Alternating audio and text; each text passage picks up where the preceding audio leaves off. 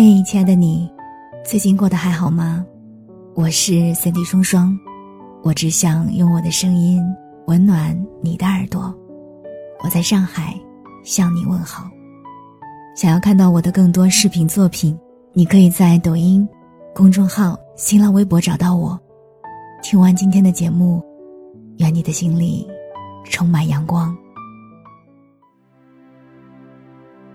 我前段时间看了一部纪录片，叫做《珠峰队长》，拍得很朴实，很多镜头都是登山过程当中队员拿着摄像机录制的，没有精致的构图，摇摇晃晃，但是胜在真实，只给。登顶时所录的壮观景色，也因为机器的故障产生了一点黑边，却依然震撼。这部纪录片讲的是一群普普通通的人攀登珠峰的过程。我不怎么登山，对攀登珠峰也没有什么兴趣，但这部纪录片还是在我内心荡起了波澜，叫人思索良多。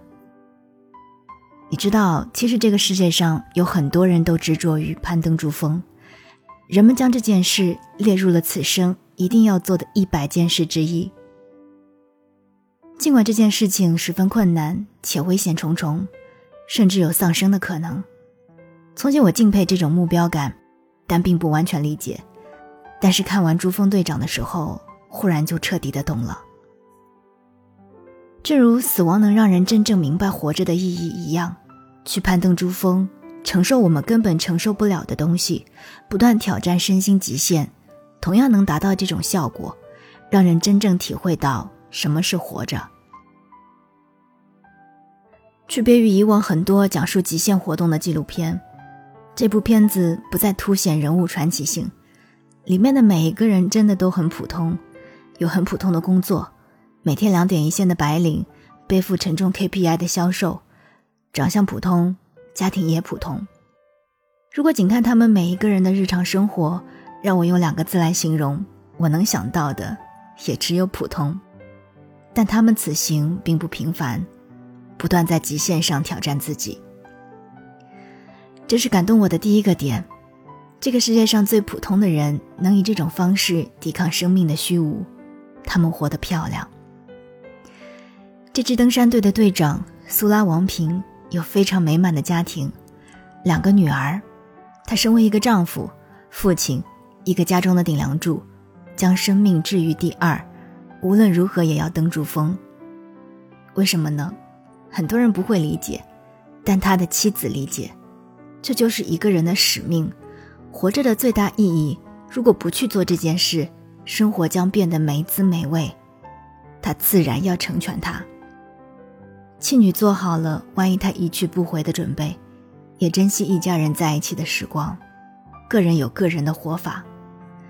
登山队伍里面还有一个人是借钱来登珠峰的，卖掉了自己的店，还借了钱，值得吗？他认为太值得了。登峰的困难不过是一阵，而登顶的喜悦，甚至连同攀登的过程所带来的种种心灵上的震颤，将会是一辈子的。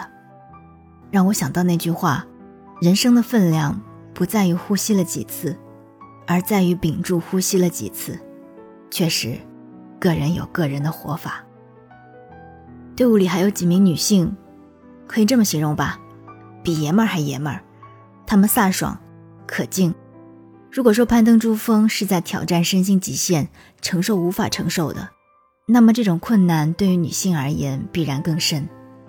但此行的记录里，他们让你忘记性别，性征被抛诸登山之外，或许留在了日常里，而我们所见哪有什么男或女，只看到了一个人带着非凡的生命力跟残酷的大自然缠斗，一个人活在自己的极限，没有什么男或女。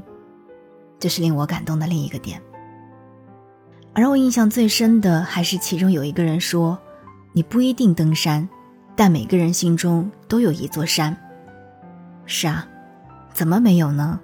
它是我们的渴望，也是我们的难题，是我们的执念，也是我们的信仰，是我们人生里无尽的痛苦和荆棘的总和，是我们与生俱来带着使命一般的热爱，也是超出我们承受范围的苦难。山已然在此处，人也已然在山中，除了不断的攀爬，别无他法。所以影片中他们登顶时，呐喊出了自己的喜悦和思念，如此真诚，如此真挚，很难不被感染。珠峰并不是人人都可以登顶的，难度很大。就像现实生活中攀爬心中山峰的人们，不是人人都能赢的，现实很残酷。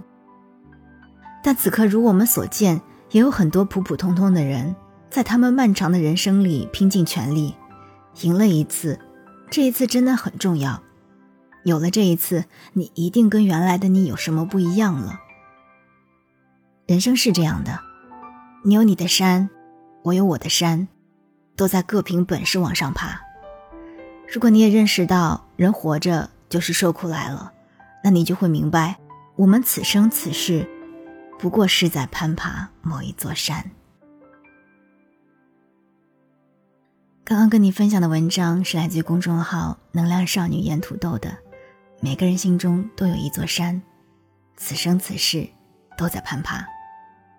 我是三 D 双双，如果你在自我提升。或者情感生活当中有什么困惑，欢迎添加我的微信进行咨询。你可以添加 N J 双零九幺幺 N J 双零九幺幺，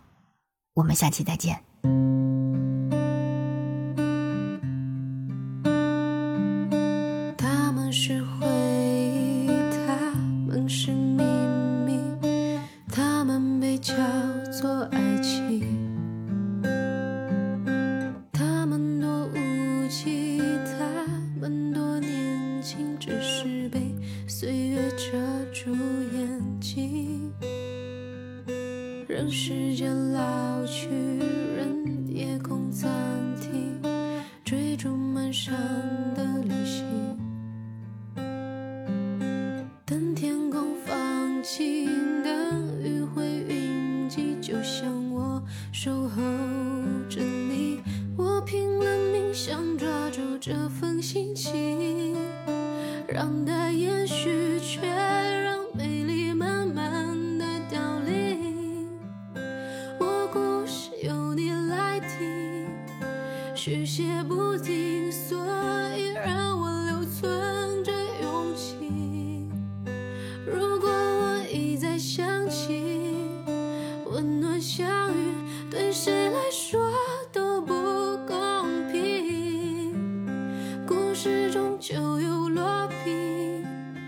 有谁来听？我也只是一段